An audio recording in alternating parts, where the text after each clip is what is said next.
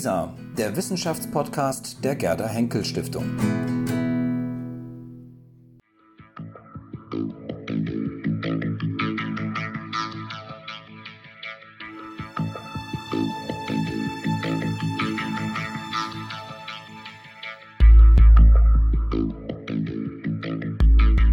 Ja, ich freue mich sehr, heute wieder einen Gast bei, zu Gast bei Lisa zu haben.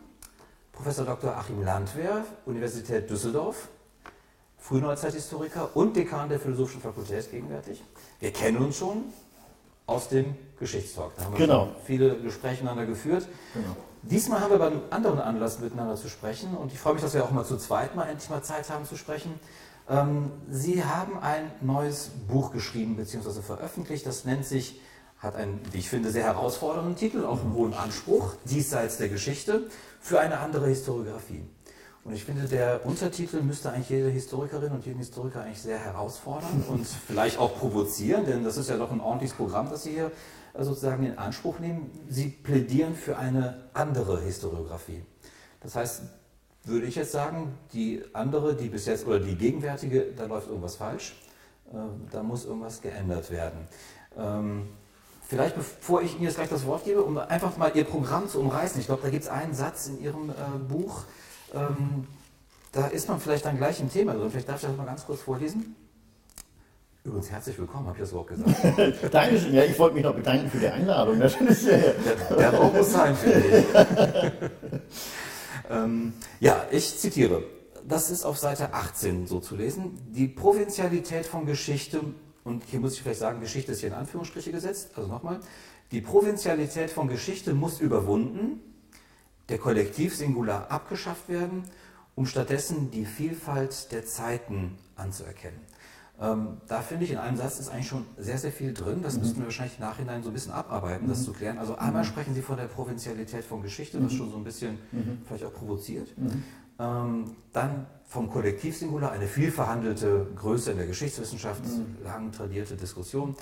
Und dann von der Vielfalt der Zeiten. Das ist ja, glaube ich, eigentlich das Kernthema, in dem es im Buch geht. Sie setzen sich mit Zeit auseinander. Ja. Wir kennen ja Raum und Zeit als zwei der, ja, die zwei Achsen sozusagen der klassischen Geschichtswahrnehmung sozusagen. Wir bewegen uns in Raum und Zeit.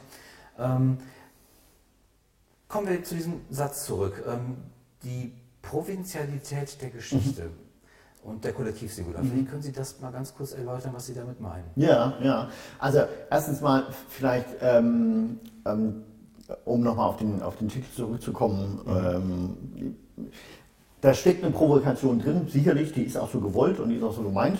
Ähm, ich würde damit aber nicht verbinden wollen, auch das versuche ich in dem Buch deutlich zu machen, dass man jetzt alles bisherige, was Geschichtsschreibung heißen könnte, erstmal so abschafft. Ähm, und äh, ich erfinde das mal eben neu. Das wäre tatsächlich etwas sehr überzogen, hypertroph. Also das ähm, will ich damit nun sicherlich nicht, ähm, nicht sagen. Deswegen äh, heißt es auch explizit für eine andere Geschichte, nicht für eine neue. Ne? Also ich würde jetzt nicht sagen, das, was bisher passiert ist, ist alt und äh, muss auf den Müllhaufen der Geschichte geworfen werden. Ähm, und ich sage jetzt mal, wie es richtig läuft, das wäre nun tatsächlich etwas seltsam, sondern äh, ich plädiere für Alternativen, ähm, ohne das Alte abschaffen zu wollen. Ich glaube, das hat auch aus nachvollziehbaren Gründen seine Berechtigung und seine Funktion, aber ähm, ähm, wir brauchen, glaube ich, Alternativen. Warum? Aufgrund dieser Provinzialität. Das ist schon mal Punkt eins. Äh, was, was heißt Provinzialität der Ja. Geschichte? Provinzialität äh, äh, ist, ähm, oder Provinz ist ein, ein Ausdruck, der in unserem Sprachgebrauch äh, üblicherweise negativ besetzt ist. Ähm, jemand, eine Person, die aus der Provinz kommt, ist irgendwie hinterher, nicht auf der Höhe der Zeit, ähm, vielleicht auch etwas minder bemittelt oder ähnliches. Ähm, ähm, und das könnte man dem unserem Verständnis, also wenn ich von unserem spreche, da meine ich so ein europäisch-westlich geprägtes Verständnis von Geschichte schon durchaus unterstellen. Äh, denn ähm, man geht in dem Kontext einer europäisch-westlich geprägten Geschichtsschreibung davon aus, dass unser Verständnis von Geschichte ein universelles ist. Geschichte ist etwas, was universal vorkommt. Alle Menschen, alle Kulturen haben Geschichte und haben Geschichten. Ähm, und kümmern sich in unterschiedlicher Art und Weise äh, darum. Ähm, man muss aber gerade vor dem Hintergrund auch der Diskussion um Postkolonialismus mhm. und alles, all, all, dem, was damit zusammenhängt, ähm, beziehungsweise auch vor dem Hintergrund ethnologischer Diskussionen feststellen, das ist überhaupt nicht so. Kulturen Ethnische Gruppen müssen nicht Geschichte haben, um äh, sich orientieren zu können. Es gibt auch und gab auch im europäischen Kontext übrigens durchaus andere Möglichkeiten, um das zu tun. Man kann das auch mit Religionen machen, man kann auch sehr gegenwartszentriert leben, man muss nicht ständig über Vergangenheiten und Zukünfte nachdenken. Ähm, so selbstverständlich uns das auch ist. Wir müssen uns immer der Tatsache bewusst sein, dass sich dieses Verständnis von Geschichte, mit dem wir so selbstverständlich umgehen, dem ganz spezifischen wiederum historischen Kontext verdankt und deswegen nicht selbstverständlich ist. So, äh, und deswegen gibt es auch ähm, in der postkolonialen Diskussion diesen, wie ich finde, sehr schönen Satz, wir brauchen gerade, wenn wir uns mit anderen Kulturen beschäftigen, nicht eine alternative Geschichte, sondern wir brauchen tatsächlich eine Alternative zur Geschichte. Ne? So, und das heißt eben die Provinzialisierung äh, der Geschichte. Das heißt erstmal das Verständnis darüber, äh, dass Geschichte haben und über Geschichte nachdenken ähm, etwas ist, was sich einem bestimmten kulturellen Zusammenhang verdankt und wie gesagt eben erstmal nicht, ähm, nicht als universal gedacht werden kann. Mhm. Bleiben wir erstmal ganz kurz bei der Geschichte, bevor wir zum Kollektivsingular ja. kommen, das ist eine, einer ganz spezifischen Größe in der Geschichtsschreibung auch oder auch in der Geschichtsforschung. Ähm, das klingt doch alles so ein bisschen so, als wenn Sie sozusagen sich um Ihren eigenen Job irgendwann sozusagen reden würden. Wenn Sie sagen, wir brauchen eine Alternative zur Geschichte. Sie sind Historiker. Ja. Ähm, Sie ähm, machen das ja sicherlich auch, äh, weil Sie davon irgendwie überzeugt sind, dass ja. wir mit Geschichte uns irgendwie auseinandersetzen müssen. Aber gleichzeitig sagen Sie, wir brauchen vielleicht sogar eine Alternative zur Geschichte. Ja. Ähm, in welchem Sinne ist das gemeint? Mhm. Das ist in dem Sinne gemeint, dass wenn wir diesen Ausdruck Geschichte verwenden, und dann müssen wir doch fast zum Kollektivsingular kommen, äh, dass wenn wir diesen Ausdruck Geschichte verwenden, wir eine äh, diffuse, aber ich glaube trotzdem bestimmbare Vorstellung davon haben, was diese Geschichte sein könnte. Ne? Mhm. Ähm, also wir reden über die Geschichte erstens mal in Singular. Äh, das heißt, wir gehen davon aus, es ist ein großer, in sich geschlossener, prinzipiell vielleicht auch verstehbarer und durchschaubarer Zusammenhang. Ja, das ist das Erste. Das Zweite ist, wenn wir über die Geschichte sprechen, tun wir so, als sei das ein Objekt irgendwo da draußen, wo auch immer, in Raum und Zeit, äh, etwas, das sich da bewegt, äh, oder das uns viel mehr bewegt. Ne? Also die Geschichte wird dann zu einer Akteurin, die dafür sorgt, dass bestimmte Dinge so eintreten, wie sie eintreten. Hegels Weltgeist. Zum Beispiel. Aber man kann, man kann auch jede aktuelle politische Diskussion daraus greifen, unsere rhetorischen Mittel, mit denen wir umgehen. Die Geschichte hat ja gezeigt das. Ne? Oder die Geschichte wird uns beurteilen. Oder wir müssen uns rechtfertigen vor der Geschichte. Mhm. oder wir sind das, was wir sind, weil wir historisch so geworden oder gemacht worden sind, etc. pp. Also das ist so eine übermächtige Dampfwalze, die durch Zeit und Raum äh, sich ihren Weg bahnt und äh, wir ja, sitzen wahrscheinlich noch nicht mal am Steuer, sondern äh, sitzen in so einer kleinen Kabine und äh, versuchen zu verstehen, was da passiert. So, und vor dem, vor diesem Verständnis von Geschichte habe ich dann doch so, ähm, damit habe ich dann doch so das ein oder andere Problem, und das ist eben diese famose Kollektivsingular, also nicht nur ein ein wildes Durcheinander einzelner Historien und einzelner Ereignisse, sondern der Zusammenhang all dieser einzelnen Historien zu dem großen zu der großen Gesamtheit namens äh, die Geschichte, die, wie gesagt, dann auch prinzipiell durchschaubar bliebe. Und äh, rede ich mich dann um meinen eigenen Job? Ja, äh, tue ich, tue ich auch ganz gern. Ähm, zumindest dann, wenn als Ergebnis rauskommt, nicht einfach nur was zu zertrümmern und zu sagen, so, jetzt haben wir da einen Scherbenhaufen und das, mhm. lassen den da mal liegen, sondern wenn wir stattdessen nochmal zu einem anderen Verständnis kommen, ähm, wie denn das, äh, was da vor sich geht, zu verstehen ist. Und da geht es mir eben eher um eine Frage oder um die Frage dieser Vielfalt der Zeiten. Mhm. Ähm, das heißt, anstatt von diesem einen großen homogenen Gletscher, ich suche immer nach anderen mhm. Bildern, Dampfwalze-Gletscher, wie auch immer, auszugehen namens Geschichte, ähm, sich vielleicht eher mal ganz trivial angucken, was machen wir denn, wenn wir mit vergangenen, aber auch mit zukünftigen Zeiten umgehen. Mhm. Da wird es dann gleich sehr, sehr praktisch und anschaulich. Da komme ich gleich zu. Vielleicht vorher noch eine Frage. Ähm, Sie schreiben an einer Stelle sozusagen, und das unterstützt ja das, was Sie gerade gesagt haben, wir haben fast so ein transzendentes Verständnis von mhm. die Geschichte. Mhm. Gleichwohl sagen Sie aber, es gibt aber die Immanenz des Historischen. Mhm. Ähm, wie grenzt sich das voneinander ab? Also mhm. was ist sozusagen die Immanenz des Historischen? Mhm. Das, was wir, was vergangen ist, was wir wirklich erlebt haben, mhm. oder wie würden Sie das mhm. greifen? Mhm. Mhm. Ähm, ich glaube, das muss man vielleicht ähm, so ein klein bisschen diese, diese transzendente Idee verstehen. Und auch das lässt sich ja durchaus historisch beschreiben. Ähm, mein Hegel Weltgeist und so weiter, das Stichwort haben Sie schon genannt. Ähm, wir haben ja äh, gerade äh, im 18., 19. Jahrhundert in der europäischen Diskussion eine Ablösung ähm, ähm, religiöser, historischer, äh, religiöser Geschichtsmodelle, die immer noch auf Gott rekurrieren als, äh, als der Allmacht, die dafür sorgt, dass passiert, was passiert. Und äh, Gott gewissermaßen als der Akteur, der dafür sorgt, wie, wie, wie Geschichte abläuft.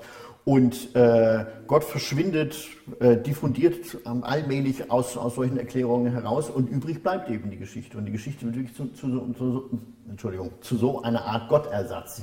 Ähm, ja, auch wenn der Hegelische Weltgeist dann eben eingreift. Ich glaube schon, dass das eine, äh, ein, ein Substitut, ein Ersatz ist für, für diese göttliche Position. Das ist auch häufig schon festgestellt worden, wie wir auch heute noch in unseren historischen Erzählungen immer noch diese äh, religiösen Erklärungsmuster mittragen. Mhm.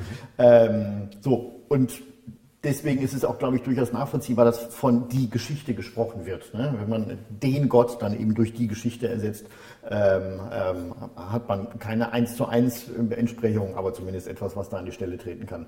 Die Immanenz des Historischen, die sollte eher darauf hinauslaufen, dass uns natürlich ja, doch, natürlich muss ich sagen, als verzeitigte Wesen begreifen. Ne? Wir leben unser eigenes Leben als etwas, das vergeht. Älter werden kann man erfahren. Dinge, die sich nicht zurückdrehen lassen.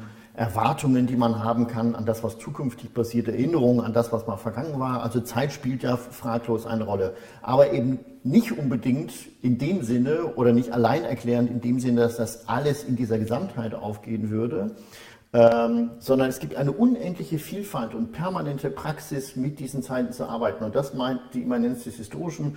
Das heißt, wenn ich von das Historische spreche, ähm, meine ich ähm, die Fähigkeit von Menschen, sich auf abwesende Zeiten zu beziehen, auf Vergangenheiten, die es nicht mehr gibt und auf Zukünfte, die es noch nicht gibt und auch tatsächlich Zusammenhänge herzustellen, ähm, aber daraus eben keinen in sich geschlossenen Gesamtprozess machen zu müssen, der die Geschichte heißen würde. Mhm. Ja, so. Genau, da sind wir im Grunde schon bei der Vielfalt der Zeiten ja. jetzt und ich finde, das machen Sie eigentlich ähm, ganz am Anfang, machen Sie das sehr eindrücklich. Vielleicht können wir das nochmal ganz kurz, in, oder könnten Sie nochmal so ein Beispiel nochmal kurz so rekapitulieren, wie vielfältig Zeit sozusagen sein kann. Sie machen mhm. das ja auf Seite 1 gleich, ne? da gibt es ja diese eine Passage, ja. wo Sie sozusagen einen einen Tag aus, aus irgendeinem Alltag sozusagen, also genau. einen Alltag so ähm, äh, beschreiben. Ja. Und da aber zeigen sozusagen, wie unterschiedlich für jeden in dem Fall Zeit verläuft und mhm. unterschiedlich wir sozusagen Zeiten auch permanent sozusagen wahrnehmen. Mhm, mhm. ja. Genau, genau. Also äh, nochmal, das, das, ist für mich ähm, schon ein Programm mit einem gewissen theoretischen Anspruch natürlich auch. Ich möchte aber schon gerne deutlich machen, dass das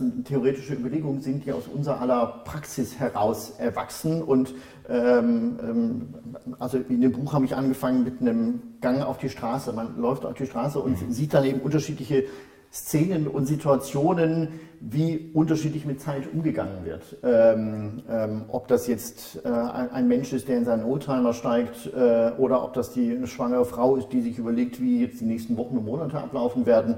Ähm, ähm ob das Gebäude sind, die gerade erst noch gebaut werden oder schon 250 Jahre alt sind.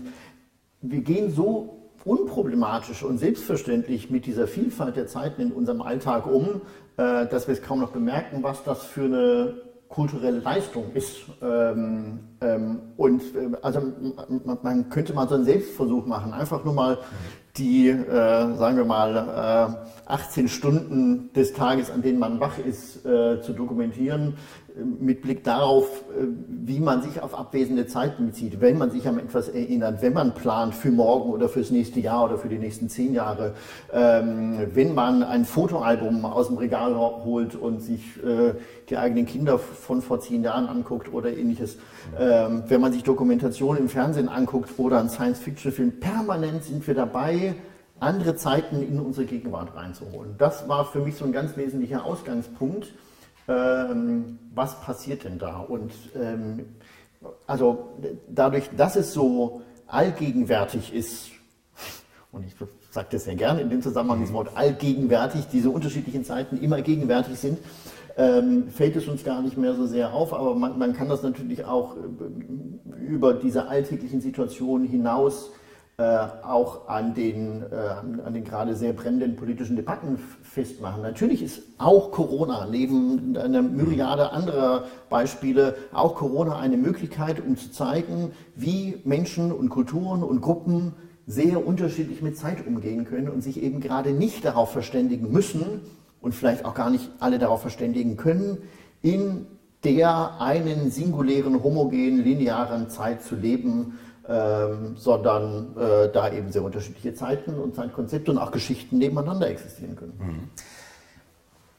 Da möchte ich jetzt einen kleinen, sozusagen, da möchte ich mal nachhaken. Ich weiß nicht, ob das ein Widerspruch ist, aber das würde ich gerne versuchen, ein bisschen herauszuarbeiten. Ähm, Sie sprechen von abwesenden Zeiten und dann mhm. muss es auch anwesende Zeiten geben. Ja. Und Sie haben ja ein Kapitel in dem Buch, da geht es um das Jetzt. Ja. Ähm, das heißt, wenn ich das zu Ende denke, dann müsste es ja im Grunde heißen, eigentlich kennen wir als Zeit nur das Jetzt. Ja. Also sozusagen nur das gegenwärtige, ja. augenblickliche Erleben sozusagen. Alles andere sind eigentlich Konstruktionen des Menschen. Ähm, Vergangenheit wäre eine Konstruktion mhm. des Menschen, ähm, Zukunft wäre eine Konstruktion des Menschen. Mhm. Gleichwohl sagen Sie aber auch, es gibt aber auch so etwas wie ein natürlicher Zeitablauf, den mhm. wir erleben. Also mhm. gerade in der Natur. Ja? Ja. Das ist ja auch eine ja. der wichtigsten Beobachtungen gewesen, wie vielleicht überhaupt in der Menschheit Zeit, überhaupt Zeitmessung ist ja auch ein Thema, ja. Zeitberechnung. Berechnung. Ähm, wir beobachten die Gestirne beispielsweise. Da vergeht irgendetwas. Oder wir haben ähm, jedes Jahr sozusagen den wiederkehrenden Ablauf von ähm, Sommer, Winter und so weiter, ja. den Jahreszeiten beispielsweise. Oder, wie Sie es gerade sagen, wir erleben es an uns selber, dass wir irgendwann grauer werden, die Haut nicht mehr so, also alles Mögliche. Wir werden einfach älter. Ja. So. Also wir haben ja sozusagen ein sehr konkretes oder sehr erlebbares, anschauliches Erleben von Zeit auf der einen Seite, ja. also auch von Vergangenheit ja. und also gerade von Vergangenheit und von ähm, Gegenwart. Zukunft wäre tatsächlich dann vielleicht tatsächlich ein rein menschliches Konstrukt. Ja. Aber Vergangenheit haben wir ja. Und Vergangenheit ist im ja. Grunde auch die Materie, mit der sich auch das, die Geschichte oder die ja. Geschichtswissenschaft auseinandersetzt. Ja. Also wie passt das zusammen, sozusagen auf der einen Seite zu sagen, das ist alles nur Konstruktion, was nicht anwesend ist. Und gleichzeitig haben wir aber dieses natürliche Erleben von Zeiten. Äh, wie kriegen Sie das zusammen? Ja, also ich hoffe schwer, dass ich in dem Buch nirgends schreibe, dass das alles Konstruktion sei. nee, das ist meine Interpretation. darum, darum habe ich mich, darum, ja. genau, darum habe ich mich zumindest bemüht. Und natürlich gibt es da gewisse Einflüsse, die man dem Konstruktivismus zuschreiben kann. Und ich habe auch große Sympathien für diese theoretische Richtung, auch wenn ich da nicht alles unterschreiben würde. Mhm. Ähm, es wäre aber tatsächlich etwas vereinfachend und verkürzend zu sagen, das ist alles Konstruktion. Äh, und zwar sowohl mit Blick auf die Vergangenheit wie auch mit Blick auf die Zukunft. Ich glaube, in beiden okay. Hinsichten kann man nicht äh, ähm, äh, rein von Konstruktion sprechen. Ähm, also, zunächst mal geht es um die menschliche Fähigkeit, die man als durchaus außergewöhnlich mal festhalten kann, anwesende mit abwesenden Zeiten zu koppeln. Das heißt, wir leben im Hier und Jetzt und in der Tat, das ist die einzige Zeit, auf die wir zumindest mal äh, Zugriff haben. Das findet ihr schon bei Augustinus in den Bekenntnissen. Die bekannteste Definition von auf die, oder Antwort auf die Frage, was ist Zeit überhaupt? Ähm, nämlich, wenn ich nicht drüber nachdenke, weiß ich, was es ist, aber sobald ich gefragt werde, habe ich keine Ahnung mehr. Äh, aber wenn ich dann drüber nachdenke, kann ich eben nur feststellen, es gibt äh, eine gegenwärtige Zukunft, eine gegenwärtige Vergangenheit und eine gegenwärtige Gegenwart. Und das Einzige, was ich habe, ist diese gegenwärtige Gegenwart. Aber ich halte eben gleichzeitig Vergangenheiten und Zukünfte anwesend, indem ich mich darauf beziehe und indem ich jetzt mich, wie gesagt, erinnere bzw. Planungen mache mit Blick auf Zeiträume, oder auf Wirklichkeiten, die mir nicht mehr oder noch nicht zur Verfügung stehen. Jeder Wetterbericht ist nichts anderes als das. Das ist eine Projektion auf das, was drei Tage später passiert. Es ist aber keine reine Konstruktion. Ne? Mhm. Einfach weil die Datenmenge inzwischen, Wetterbericht ist vielleicht ein banales, aber äh, ja, sehr illustrives Beispiel, ja. äh, weil die Datenmenge inzwischen so groß ist, dass äh, zumindest für, für eine, eine Dreitagesprojektion die Abweichung relativ gering ist. Danach wird der Korridor der, der Abweichung dann immer größer, aber zumindest dafür kann man einige äh, sehr verlässliche Vorhersagen ja inzwischen treffen. Ähm, also deswegen, es geht nicht um, um Konstruktion, es geht zunächst mal um kulturelle Fähigkeiten. Ähm, und das würde ich nochmal als sehr, sehr außergewöhnlich und sehr, sehr positiv hervorheben. Ähm, und es geht auch nicht um die Frage Fakten oder Fiktionen. Ne? Also wenn wir uns auf eine Vergangenheit beziehen, von der ich sagen würde, nicht nur ich, alle sagen müssen, die existiert nicht mehr, heißt das nicht, dass wir sie deswegen erfinden müssen, weil wir haben natürlich also zum Teil sehr große Mengen, zum Teil nicht hinreichende Mengen an Material, die ja übrig geblieben sind. Ähm, ähm, aber auch da muss man eben genau sein. Äh, häufig wird ja selbst im Geschichtsstudium noch die These vertreten oder Studierende der Eindruck vermittelt, Geschichte würde sich mit Vergangenheit beschäftigen. Das geht nicht. Also ganz banal, es klappt nicht, weil wir keine Zeitmaschine haben. Dann könnten wir uns vielleicht mit Vergangenheit beschäftigen. Womit wir uns beschäftigen können, ist das Material, das aus der Vergangenheit übrig geblieben ist. Und deswegen uns gegenwärtig die Möglichkeit gibt, uns auf Vergangenheiten zu beziehen. So, und das ist das Spiel, das gespielt wird. Wir stellen Relationen her. Deswegen würde ich nicht von Konstruktion sprechen, ich würde von Relationierung sprechen, Bezugnahmen auf Dinge, die nicht mehr da sind. Das machen wir im Raum ganz genauso. Auch im Raum sind wir nur im Hier und nicht im Dort. Mhm. Ich kann aber trotzdem über unterschiedliche mediale Möglichkeiten Projektionen, auch Fantasien oder sonst was, mich auf andere Räume beziehen. Ja? Ähm, und äh, kann mir Karten zeichnen. Also auch eine Weltkarte ist nicht die Erde oder ein Globus ist nicht die Erde. Aber es ist trotzdem keine Fiktion. Ne? Es ist eine, eine Projektion, ähm, ähm, die durchaus auch wirklichkeitsrelevante Effekte hat. Und so, so ähnlich würde ich das für Bezug auf Vergangenheit und Zukunft ganz genauso sehen. Das heißt, ähm, wir erfinden keine Vergangenheit, wir müssen uns aber immer klar sein, dass die Geschichte von Vergangenheiten, die wir heute erzählen, und heute erzählen können und heute erzählen wollen, nie ganz genau der Vergangenheit entsprechen kann. Mhm. Das ist aber auch gar kein Manko. Das passiert mit unserem eigenen Hier und Jetzt ganz genauso. Wenn wir versuchen würden, die Weltgeschichte äh, dieser einen Sekunde erzählen zu wollen, wäre das absolut unmöglich. Das würde jegliche Form der Darstellung oder auch nur der, der, ähm, der, der Rezeption und der kognitiven Kompetenz überschreiten. Ähm, und für die Zukunft gilt das natürlich noch mehr. Die ist für uns generell sehr unsicherheitsbehaftet. Da würden wir das sofort annehmen. Aber auch da würde ich sagen, es geht eben nicht um Konstruktionen, weil wir heute schon Festlegungen vornehmen, die Zukunft, also die jetzt schon Wirklichkeit festlegen, die erst zukünftig eintreten wird. Mhm. Äh, jede politische Entscheidung die Auswirkungen auf die Zukunft hat, nimmt der Zukunft gewissermaßen die Möglichkeit, diese Entscheidung nochmal zu treffen. Wenn heute Schulden aufgenommen werden in einem Staatshaushalt, ist das ein Geld, ist das Geld, das morgen in zehn Jahren, in 50 Jahren fehlen wird. Das ist schon längst ausgegeben und das kann man auch zukünftig nicht mehr zurückdrehen. Ähm, wenn heute radioaktiver Abfall produziert wird, dann wird der auch noch in 50, 100.000 Jahren strahlen, ob wir das wollen oder nicht. Das äh, spielt gar keine Rolle mehr. Äh, deswegen, ähm, nochmal, haben wir es in ganz vielen Fällen eben ähm, nicht mit Konstruktion im Sinn von Erfindung, wie man das häufig missversteht, ja. zu tun, sondern ähm, mit Bezugnahmen auf abwesende Zeiten. Dann haben wir den Begriff der Konstruktion. Ich würde gerne noch zwei Begriffe noch mal kurz ähm, einfach nur einwerfen und dazu ein kurzes Statement von Ihnen. Der Begriff der Rekonstruktion, mhm. ist der hier vielleicht treffender oder ist der genauso überzogen? Ist das sozusagen schon das Rad überdreht? Mhm. Äh, und der Begriff der Repräsentation. Mhm. Wir mhm. repräsent, also wir holen ja sozusagen Gegenwart da, oder Vergangenheit, ja, wir wollen irgendwie Gegenwart nochmal wiederholen. Sozusagen, mhm. ja? also, mhm. oder auch wenn Sie das Beispiel mit der Karte bringen, wir, das repräsentiert ja sozusagen in dem Fall dann vielleicht die Welt oder, ja. ein, oder, oder einen, weiß nicht, anderen geografischen Raum. Ja. Ähm, diese beiden Begriffe vielleicht nochmal. Wie steht das in Ihrer Überlegung? Ja, ja. Also bei, bei der Rekonstruktion äh, wäre ich in der Tat sehr zurückhaltend, äh, zumindest wenn man den, äh, den Begriff in seinem ähm, ursprünglichen Wortsinn begreift, dann ist es ja etwas, das es schon mal gab mhm. und schon mal da war, wieder, zusammen, sagen. wieder zusammengebaut. Das ja mal, genau. genau. ja, ja, ist auch richtig, aber so wieder zusammengebaut wird. Und das ist für mich eher so eine Disneyland-Vorstellung. Ich meine, ich zumindest ähm, äh, würde sagen, äh, ich, ich habe ähm, mich auch für dieses Thema des Historischen und so weiter nicht deswegen interessiert, weil ich eine vergangene Welt wieder zusammenbauen wollte. Ne? Mhm. Ähm, sondern, und auch das ist eine, eine, eine Trivialität äh, letztlich, ähm, ähm, unseres Umgangs mit abwesenden Zeiten, speziell natürlich auch unseres Umgangs mit, mit Vergangenheiten. Wir stellen diese, diese Fragen aus unserer Gegenwart heraus und interessieren uns für ehemalige Zustände nicht einfach nur deswegen, weil es alt ist oder alt war und mal irgendwie ganz interessant oder wichtig, sondern weil wir Bezugnahmen ähm, ähm, ermöglichen wollen zu dem, was uns heute betrifft. Mhm. Es betrifft uns tatsächlich. Ne? Wie ein Ball oder ein Stein, der uns trifft. Mhm. Ähm, so ähnlich kann das oder sollte das im besten Fall, im gelungenen Fall auch mit historischen Themen sein. Also jetzt mit Re Rekonstruktion ähm, kann ich da nicht so unglaublich viel anfangen. Ähm, Repräsentation ähm, würde ich, ähm, äh, hätte ich sicherlich weniger Probleme mit, äh, vor allem bei der Präsenz da ja schon drinsteht. Das heißt, äh, da soll wieder soll etwas gegenwärtig gemacht werden, zeitlich gegenwärtig gemacht werden oder auch räumlich gegenwärtig gemacht werden, was eben äh, abwesend ist. Also von daher hätte das schon äh, eher Anklänge an das, was ich, was ich mir da vorstelle. Mhm.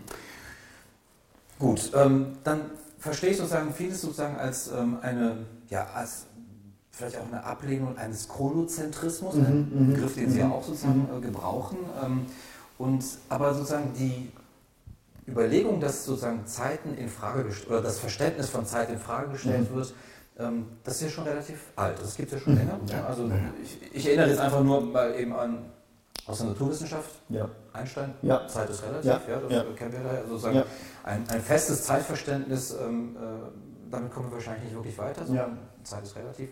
Und dann gibt es sozusagen gerade aus der, äh, aus der ähm, ähm, äh, Geisteswissenschaft und äh, ganz konkret die Geschichtswissenschaft gibt es dieses Wort oder dieses ähm, ja, Bonmot würde man vielleicht sagen, Gleichzeitigkeit des mhm. Ungleichzeitigen. Mhm. Ähm, mhm. das müsste Ihnen doch, glaube ich, dann sehr entsprechen, wenn ich das richtig mhm. verstanden habe. Also, dass, man, dass man da unterschiedliche Zeiten zu gleichzeitigen eben wahrnehmen kann oder ja. auch eben ähm, äh, anwenden kann. Sozusagen. Ja.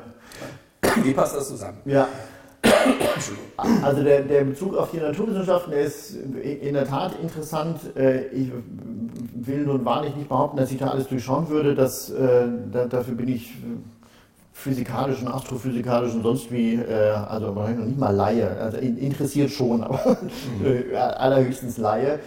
aber auch die Diskussion ist ja durchaus weitergegangen, ähm, auch nach Einstein, also wenn man sich Quantenmechanik und Quantentheorie oder eben auch Stringtheorie oder sowas anguckt, da werden Zeitmodelle ungeheurer Komplexität äh, vorgeführt als theoretische Modelle. Ich würde nicht sagen, dass man das eins zu eins übertragen muss und übertragen kann. Äh, aber man kann zumindest mal an einem ähnlichen Punkt ansetzen, ähm, deswegen, wenn ich solche Alltagsszenen beschreibe, an einem ähnlichen Punkt ansetzen und vielleicht nicht erstmal davon ausgehen, dass es so eine Gottersatzgeschichte gibt, sondern vielleicht mal ähm, bottom-up zu gucken an der Graswurzel, wie gehen wir denn mit Zeit und mit Zeiten um? Und da wird es dann auf einmal dann doch etwas wuseliger und äh, ähm, komplizierter, aber wie ich finde auch interessanter. So, ähm, ähm, die Gleichzeitigkeit des Ungleichzeitigen, äh, ja, die wird häufig genau in dem Sinn verwandt, ähm, um deutlich zu machen, dass ähm, wir es mit historischen Entwicklungen zu tun haben, die zwar in der gleichen kalendarischen Zeit vorkommen, aber sich unterschiedlichen äh, Prozessualitäten verdanken. Ja? Ähm, ähm, das, wie, wie, soll ich sagen, das ist gut gemeint, aber schlecht gemacht, würde ich behaupten. Gut gemeint in dem Sinne, dass es, wie gesagt, diese Pluralität von, von historischen äh, Entwicklungssträngen deutlich äh, macht. Es hat nur eine, aber wie ich denke, ganz entscheidende Krux, äh, diese Rede von der Gleichzeitigkeit des Ungleichzeitigen, nämlich diese kleine Präfix un. Mhm. Also das Un vor dem Ungleichzeitig. Äh, wenn ich nämlich sowas feststelle, dass irgendjemand oder irgendetwas, irgendeine Gruppe oder irgendeine Entwicklung ungleichzeitig ist, muss ich aber auch gleichzeitig sagen können, gleichzeitig sagen, was gleichzeitig ist. Also wer, mhm, da, da, da, da, steckt gewissermaßen ein normierter Maßstab drin, äh, eine normierte historische Normalentwicklung und dann doch wieder die Geschichte, und im Zweifelsfall ist es eben dummerweise eine westlich-europäische, eurozentrische Geschichte, die von sich behauptet, wie sie das seit dem, äh, ja, also auch schon vor dem 18. Jahrhundert, aber dann ganz prominent im Kontext von Kolonialismus und Imperialismus gemacht hat, die von sich behauptet hat, sie selbst sei die Speerspitze der historischen Entwicklung, die Speerspitze der, der Zivilisation und sie müsste den anderen, die dann häufig auch als geschichtslose Völker oder sonst wie bezeichnet wurden, ähm, äh, sagen, wo die Reise denn hingeht. Kleine Klammer auf, diese Diskussion sind wir bis heute nicht los. Wenn äh, immer wieder mal die Rede davon aufkommt, dass der Islam eine Aufklärung bräuchte, ist das genau die Rede. Äh, also wir gehen davon aus, dass unser Entwicklungsmodell, das europäisch-westliche Entwicklungsmodell, der Normalstandard sein muss Und alle Kulturen müssen erstmal durch den Aufklärungsprozess, um dahin zu kommen, wo wir schon längst sind. So, und damit habe ich massive Schwierigkeiten aufgestanden, denn dass der europäisch-westliche Weg nicht mehr der einzig vorbildliche ist, äh, sollten inzwischen dann doch einige gelernt haben. Nicht alle, wie wir auch feststellen müssen, aber ähm, ähm, dass er auch seine äh, massiv problematischen Seiten hat, dürfte, dürfte deutlich geworden sein, gerade wenn man sich die Geschichte des 20. Jahrhunderts anguckt oder auch aktuelle Entwicklungen. Also deswegen äh, finde ich diese Rede von der Gleichzeitigkeit des Ungleichzeitigen, weil da nochmal dieser normierte Maßstab dahinter steckt, Schwierig, sehr mhm. schwierig. Ich meine, diese Gleichzeitigkeit des Ungleichzeitigen ist ja im Grunde auch mit einem Programm verbunden gewesen, ja. so ein typisches ein Satz sozusagen der Moderne, wenn ja. man so will, mit der genau. Modernisierung ja. verbunden und so weiter. Ja. Ähm, das haben Sie gerade ausgeführt. Ähm, das bringt mich nämlich dann auch zu der Frage, inwieweit sozusagen sind Ihre Überlegungen, Sie sind ja Frühneuzeithistoriker, mhm. sozusagen auch ähm, Überlegungen sozusagen, die aus einem Wissen kommen, der Vormoderne, wenn man so möchte. Ja, ja. Also ähm, gibt es sozusagen, wir reden ja gerade sozusagen vor allem von Bezügen, die wir aus der Moderne her kennen, ja. wir beziehen uns auf das 19. und 20. Jahrhundert gerade. Ja. Aber wenn Sie sozusagen sich mit dem Umgang von Zeit beschäftigen in der Zeit vor der Moderne, beispielsweise mhm. der frühen Neuzeit, ja. Ähm, ja. Ähm, haben Sie da sozusagen andere Wahrnehmungen, andere Verständnisse, mhm. anderen Umgang mit Zeit, ähm, ähm der Sie möglicherweise auch dazu gebracht haben können, sozusagen über die Vielfalt von Zeiten nachzudenken? Ja, ja, also ähm, wenn ich für irgendwas äh, epochal spezialisiert bin, dann äh, für 17. Jahrhundert. Und äh, ich glaube, in, in, dieser Auseinandersetzung mit dem Thema steckt auch so ein, so ein, so ein Stück Selbstbefragung oder Selbsterkenntnis, mhm. weil ich mich mal gefragt habe, ah, oder immer wieder mal frage zwischendurch, warum finde ich dieses 17. Jahrhundert eigentlich so interessant? Ne? Äh, nicht nur wegen der Zeitfragen, aber ich glaube auch wegen der Zeitfragen, weil da einerseits viele Dinge drinstecken und eben auch Zeitmodelle drinstecken, die uns sehr gegenwärtig und sehr modern und sehr nah vorkommen und sehr selbstverständlich. Ne? Ähm, also gerade wenn man auf die Naturwissenschaften blickt. Ne? Man, gerne, ja. Man, man, man kennt ja die ganzen äh, Figuren von zwischen Galilei und Newton und so weiter, die äh, nicht nur unser modernes äh, Weltbild ganz massiv geprägt haben und bis heute prägen, sondern eben auch dafür äh, verantwortlich sind gerade wenn man sich auf Formen von Zeitmessung und Zeitrechnung anguckt etc., pp., ähm, ähm, dafür verantwortlich sind ähm, für das Zeitmodell, mit dem wir heute umgehen. Ne? Und auch, die, auch diese Rede vom, von die Geschichte als Kollektivsingular tauchte erstmals, also in der Einzahl, tauchte erstmals nahezu im späten 17. Jahrhundert auf, ähm, in, in französischen Diskussionen. Also ähm, ähm, von daher ist da uns einiges sehr nah. Und gleichzeitig, und das ist eben das, das Schöne an diesem 17. Jahrhundert, für mich oder, oder weiterhin interessante, gleichzeitig steckt da eine Ambivalenz drin, weil es auch parallel dazu mit völlig unterschiedlichen Umgangsformen zu tun haben. Ähm, also zum Beispiel einer sehr, sehr selbstverständlichen äh, Idee einer Ewigkeit, dass die Zeit, in der wir jetzt leben, dieses Erdendasein, in nicht allzu ferner Zukunft vorbei sein wird. Es gibt Sizilien nur noch permanente Berechnungen, ne, wie, wie lange die, die, dieses Jammertal namens Erde jetzt noch, noch dauert und wann endlich das jüngste Gericht kommt. Und es war klar, danach kommt die Ewigkeit, dann ist die Zeit vorbei, dann gibt es gar keine Zeit mehr. Und das war der Zustand, in dem man eigentlich wollte. Ähm, selbst für solche Figuren wie Newton oder so. Das waren hochreligiöse Menschen. Ähm, äh, die ihre Physik äh, auch dazu benutzt haben, um Gottesbeweise letztlich äh, zu projizieren oder berechnet haben, versucht haben zu berechnen, wann denn kalendarisch dieses jüngste Gericht endlich eintreten wird. Und das sind dann Dinge, die uns wiederum sehr fremd sind. Ne? Oder auch wenn man da in den Alltag guckt, ein, ähm, ein Arbeitsleben zum Beispiel in manchen Regionen Europas, ähm, bei dem wir uns denken, das muss eine endlose Plackerei gewesen sein, was es auch sicherlich war. Das ist eine Überlebensgesellschaft gewesen, äh, die aber ein sehr anderes Verhältnis zur Arbeit und Zeit haben konnte und dann zum Beispiel auch nur so viel gearbeitet hat, wie es eben sein musste. Und wenn dann ein paar Stunden am Tag genügt haben, dann waren halt ein paar Stunden am Tag genug. Äh, und äh, da sehen wir auf einmal eher sowas wie ein äh, bedingungsloses Grundeinkommen vielleicht, ne? dass man sich also auf andere Dinge konzentriert, aber nicht immer unbedingt mehr haben möchte. Also ähm, ein, ein Fortschritts- oder Steigerungs- oder Mehrwertproduktionsdenken, das mit unserem Zeitmodell ja unauflöslich un, ähm, verbunden ist, das ähm, ähm, musste da noch nicht sein.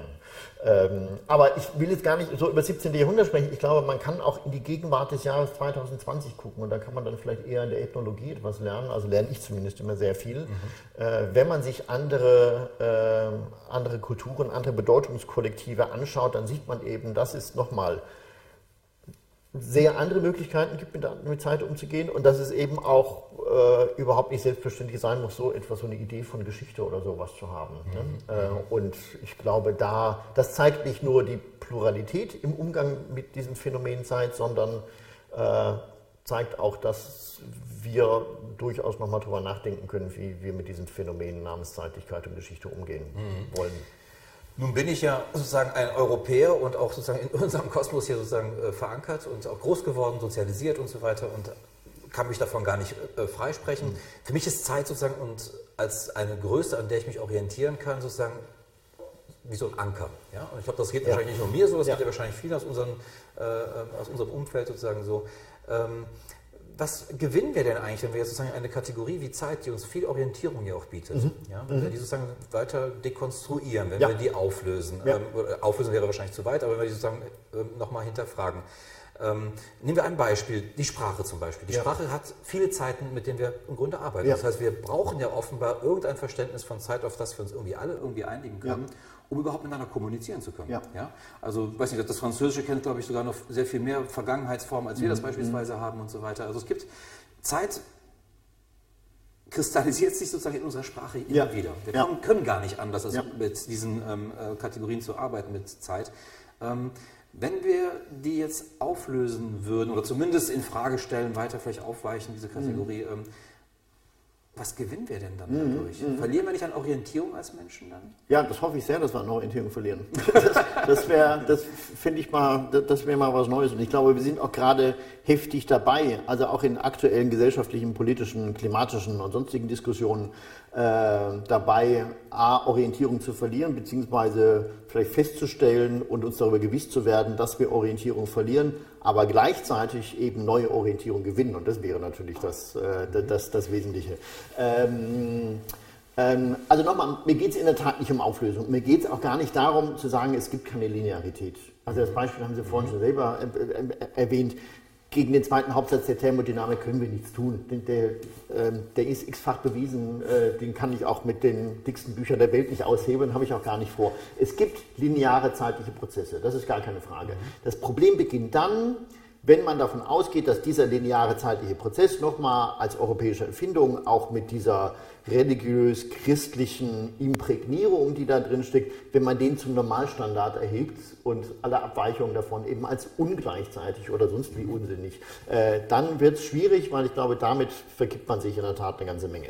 Ähm, und ich glaube, äh, und das ist jetzt gar nicht, nein, ich muss gar nicht sagen, ich glaube, es, es gibt ja auch da schon seit äh, seit sehr langer Zeit Diskussionen äh, darüber, wie zum Beispiel dieses Zeitmodell, wenn es sich dann eben mit Fortschrittsmodellen und mhm. Steigerungsideen und so weiter ähm, verbindet, ähm, was das in unserer gegenwärtigen Situation für Auswirkungen hat. Wenn wir uns zukünftig oder zukünftiges immer nur vorstellen können als mehr oder besser von dem, was wir jetzt schon haben. Ne?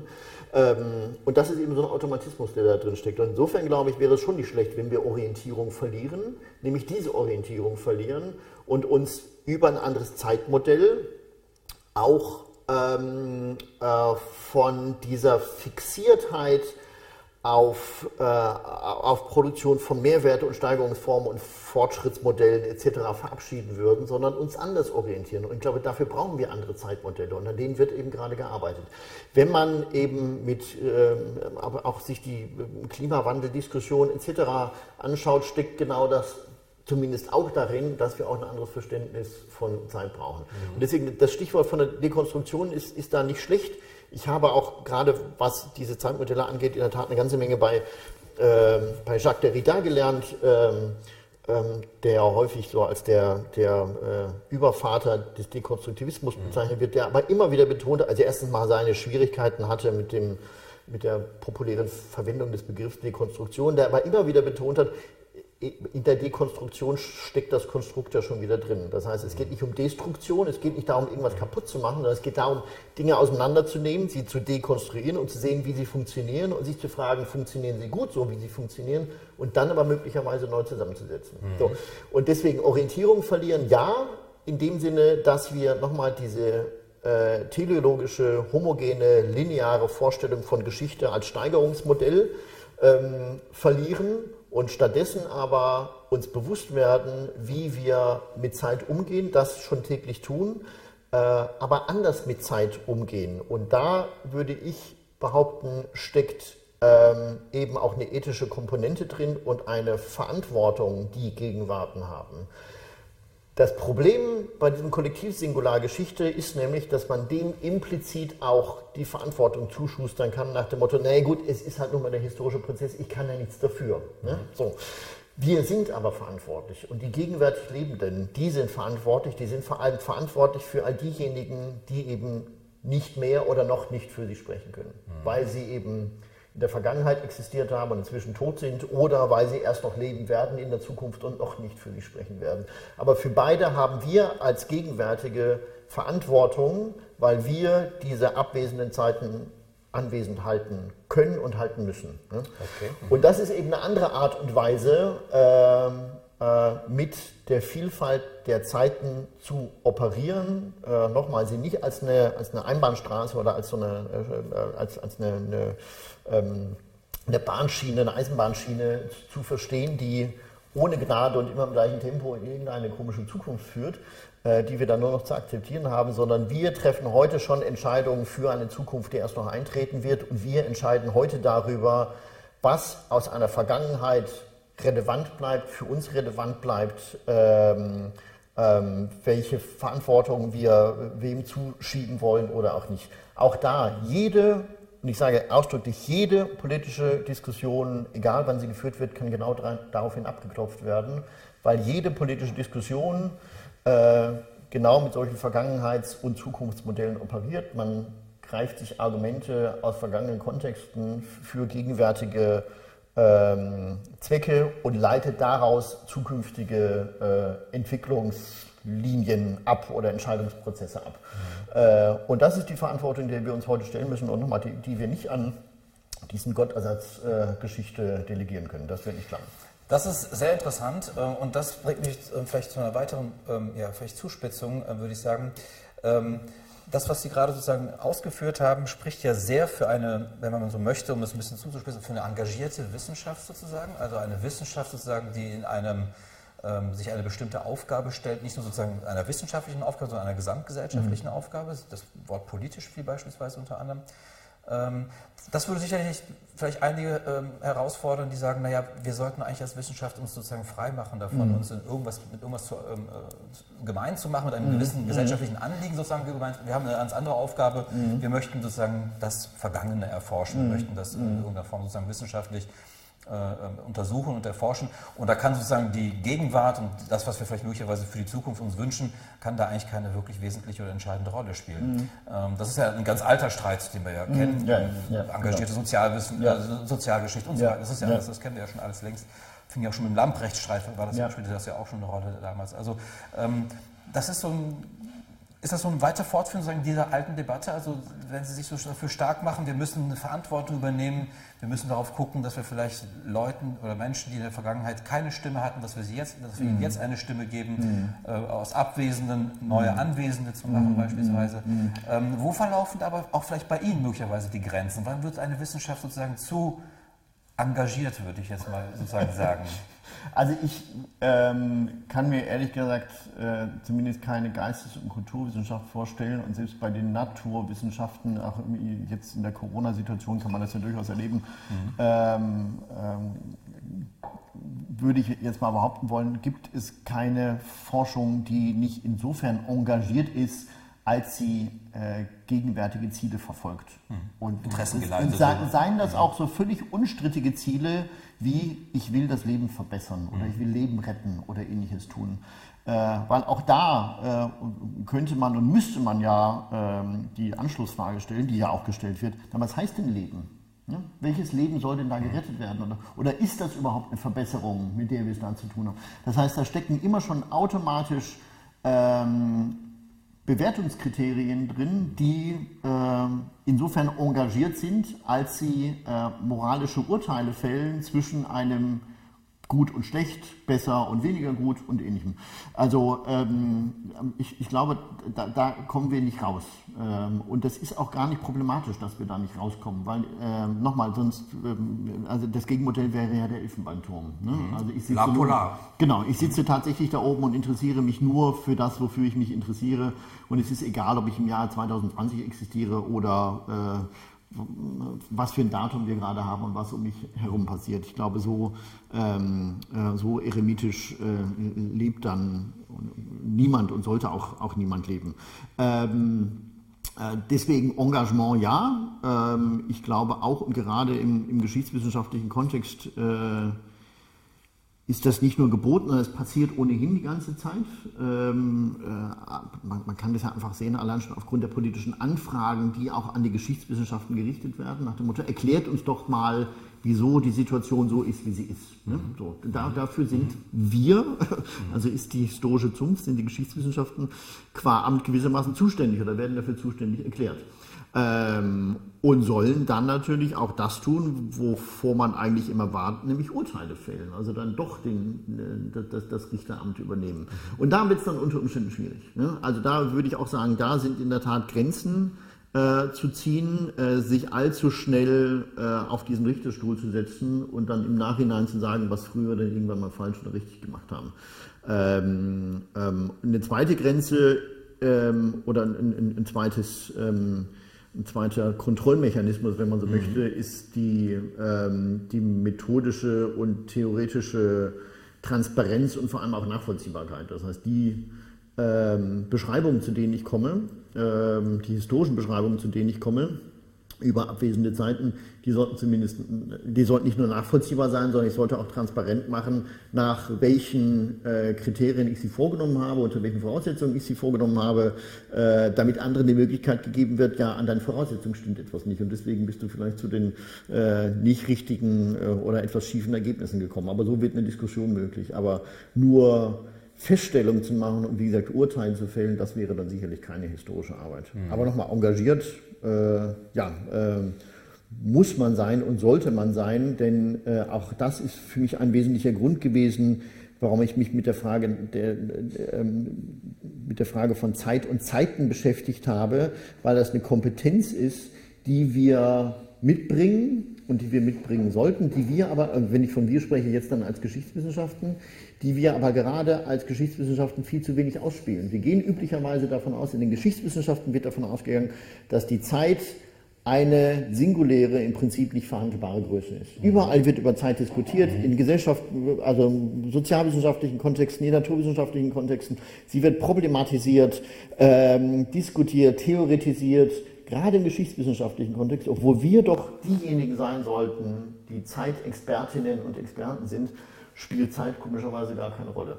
Mhm. Und ich glaube, da steckt noch einiges mehr drin. Und wenn man es ernst nimmt, und das wäre zumindest auch mein Verständnis davon, wenn man es ernst nimmt, diese Diskussion von Zeit, dann käme als Ergebnis eben nicht nur heraus, dass wir Expertinnen für die Vergangenheit sind, sondern wir müssten Expertinnen sein für abwesende Zeiten generell. Denn auch die Zukünfte, die wir entwerfen, werden ja aus der Vergangenheit heraus generiert. Nochmal das banale Beispiel, Wettervorhersage, Meteorologie, was machen die? Die sammeln Daten ähm, über einen bestimmten Zeitraum heraus und aus diesen Daten, die ja der Vergangenheit entstammen, werden dann Zukunftsprojektionen gemacht. Das tun wir andauernd. Wir machen nichts anderes als dieses beständige Ping-Pong-Spiel in einer Gegenwart nochmal diese abwesenden Zeiten permanent miteinander zu koppeln. Ähm, und eigentlich müssten die Geschichtswissenschaften nochmal ähm, äh, die, die Expertise viel offensiver einbringen und deswegen auch viel engagierter einbringen, äh, welche Bedeutung solche Zeitmodellierungen für Gesellschaften und Kulturen haben. Mhm.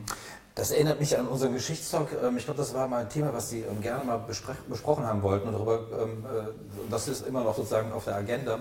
Da war das Beispiel damals sozusagen, wie gehen wir mit Vorstellungen von zukünftiger Ökologie um. Ja, ja, ging es vor allem ja, sozusagen auch um ähm, atomaren um äh, ja. Abfall und so weiter. Ja. Und sozusagen, dass das eigentlich immer so, dass unsere Zukunftsmodelle sozusagen immer nur die Blicke aus der, also wir gucken so in die Vergangenheit und glauben, was wir daraus dann für die Zukunft machen müssen. Ja, ja, ja, das, das, erinnert mich gerade daran. Ähm, Ja, ähm, vielleicht noch zum Abschluss nochmal, weil wir über Zeiten gesprochen haben, ähm, vielleicht ein gegenwärtiges. Sie haben den Begriff ja auch wieder gebracht und es ist sehr eindrücklich, wie oft Sie sozusagen immer wieder auf die Gegenwart zu sprechen kommen, wenn Sie über Geschichte mhm. sprechen. Ähm, äh, das hängt sicherlich auch damit zusammen, dass Sie sozusagen der Geschichte eine, oder der Geschichtswissenschaft in dem Fall ähm, auch eine Aufgabe eben für die Gegenwart ähm, zusprechen. Ähm, wir leben in diesen Corona-Zeiten mhm. jetzt gerade und mhm das ist eigentlich mehr sozusagen eine kleine äh, persönliche äh, Erfahrung oder Wahrnehmung, die wir hier auch in der Redaktion ähm, zuletzt hatten. Und da würde ich Sie einfach gerne zu fragen, ob Sie das vielleicht möglicherweise ganz mhm. ähnlich äh, erfahren oder vielleicht auch ganz anders. Mhm. Ähm, wir leben jetzt, das haben wir jetzt gerade zum Glück nicht, aber ansonsten erleben wir ja viel Digitalität, mhm. sozusagen auch in Gesprächen. Mhm. Wir haben diese Videoschalten und Konferenzen und so weiter. Ähm, und da hatten wir in der Redaktion zuletzt mal einen Geschichtstalk gemacht und da haben wir eine merkwürdige Wahrnehmung gehabt, die wir alle hatten, also auch andere, die daran teilgenommen haben dass die Zeit wahnsinnig schnell vergangen ist. Mhm, Jetzt könnte man natürlich sagen, ja, wie trivial, das mhm. Thema war vielleicht gut und mhm. euch selbst ist das mhm. irgendwie sehr schnell irgendwie. Aber nein, es ging auch allen anderen drumherum mhm. dazu, äh, so, dass die Zeit anders zumindest mhm. vergangen ist. Ähm, glauben Sie sozusagen, dass diese neue Alltagserfahrung, die wir vor allem mit Digitalität haben, die sozusagen eine andere Präsenz ähm, äh, hervorruft, ähm, dass da möglicherweise auch unser Empfinden von Zeit oder von unsere Zeitwahrnehmung insgesamt, wie Zeit vergeht, dass das möglicherweise darauf einen Einfluss hat. Also mhm. wäre hier nochmal zu erinnern sozusagen an, äh, an Einstein mit der Relativität der Zeit. Mhm. Vergeht Zeit sozusagen in dieser digitalen Welt, im digitalen Kosmos, wenn man so möchte, mhm. vergeht die da möglicherweise anders, weil mhm. Raum und Zeit hier einfach auch nochmal anders konstruiert sind. Ja, also ähm, hätte jetzt fast gesagt, lassen wir vielleicht Einstein da ein bisschen raus, weil also er das ja nur wirklich ganz klar ja, ja. Äh, bestimmt hat für äh, physikalische Zusammenhänge mhm. und da sich sehr gescheut hat, dass äh, auf, auf Alltagsgegenstände äh, Aber und kulturelle eine andere physikalische Beschaffenheit gerade, wenn, ja, ja, wenn genau. über Raum nachdenken, genau. der virtuell sozusagen ist, der virtuelle Raum ist. Ja? Und beim, beim medialen Kontext, da, da wird es äh, vielleicht bedeutsamer. Äh, denn ähm, auch das eine Trivialität, die wir uns vielleicht nicht allzu sehr vor oder nicht deutlich genug immer vor Augen führen, wie sehr räumliche Vorstellungen überhaupt, aber noch viel mehr zeitliche Vorstellungen massiv abhängig sind von ihren medialen Kontexten. Mhm. Wenn wir also wenn wir irgendjemand die Frage stellen, was ist Zeit, dann würden die meisten wahrscheinlich hilflos auf irgendeine Uhr oder sowas zeigen ne, mhm. ne, und sagen, ja, da vergeht halt. Aber mhm. die Uhr ist natürlich nicht die Zeit. Ähm, ähm, das ist ein hochabstraktes Medium, das versucht, rhythmisiert bestimmte Abläufe auf äh, so einfache Art und Weise darzustellen, dass sie verstehbar und nachvollziehbar wird. Und ähm, ähm auch unsere Wahrnehmung von Sonnenaufgang, Sonnenuntergang, Jahreszeiten etc. pp. Das sind ähm, ähm, Krücken gewissermaßen, an denen wir uns entlanghangeln und an denen wir uns orientieren können tatsächlich, aber das ist natürlich nicht die Zeit. Ne? So, ähm, das ist höchstens äh, ein Beleg dafür oder ein Niederschlag dafür, dass wir diese Erfahrungen machen, wie Zeit vergeht und dass Zeit vergeht. Ähm, aber wir hängen da extrem von diesen medialen Kontexten ab, woraus sich dann auch wieder unschwer ableiten lässt, wenn sich mediale Zusammenhänge verändern. Und dass wir in dem massiven medialen Umbruch immer noch mittendrin stecken, der schon eine Weile andauert. Ich glaube, auch das ähm, ja, muss man nicht großartig diskutieren. Äh, dass wir neue mediale ähm, Möglichkeiten zur Verfügung stellen, sich dann auch unsere Zeitvorstellungen ändern und ändern können. Ich meine, auch das ist ja eine Art und Weise, wie zum Beispiel Globalisierung definiert wird, ähm, nämlich als das Zusammenschrumpfen von Zeit und Raum. Mhm. Weil sowohl Zeiten als auch Räume sehr viel anders ähm, und sehr viel unkomplizierter und schneller zur Verfügung stehen. Ähm, auf der einen Seite. Und äh, auf der anderen Seite würde ich sagen, und das Corona vielleicht dann auch ein ganz gutes Beispiel dafür, ist auch das eben nur eine Art und Weise und eine Möglichkeit, sicherlich eine enorm einflussreiche, aber eben nur eine Möglichkeit, um mit Zeit umzugehen. Denn neben den hochdigitalisierten ähm, ähm, Glitzer-Glasbunkern ähm, mit 5G-Anschluss unter Umständen.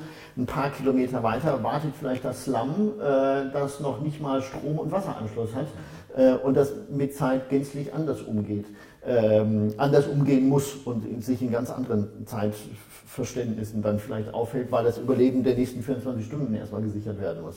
Also auch da würde ich sagen, äh, nehmen wir das ernst und ähm, ähm, schauen wir darauf, was da passiert und was das mit unserer Zeitvorstellung macht.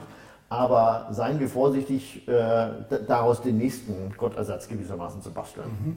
Das ist übrigens ein sehr interessantes Beispiel, was Sie gerade gebracht haben. Ähm, das zeigt nochmal sozusagen, dass Zeit eben auch sozial begriffen werden könnte. Ja? ja sozusagen, dass, ähm, je nachdem, welchen sozialen Umständen man ja. möglicherweise lebt, man ein anderes Zeitempfinden ja. beispielsweise hat.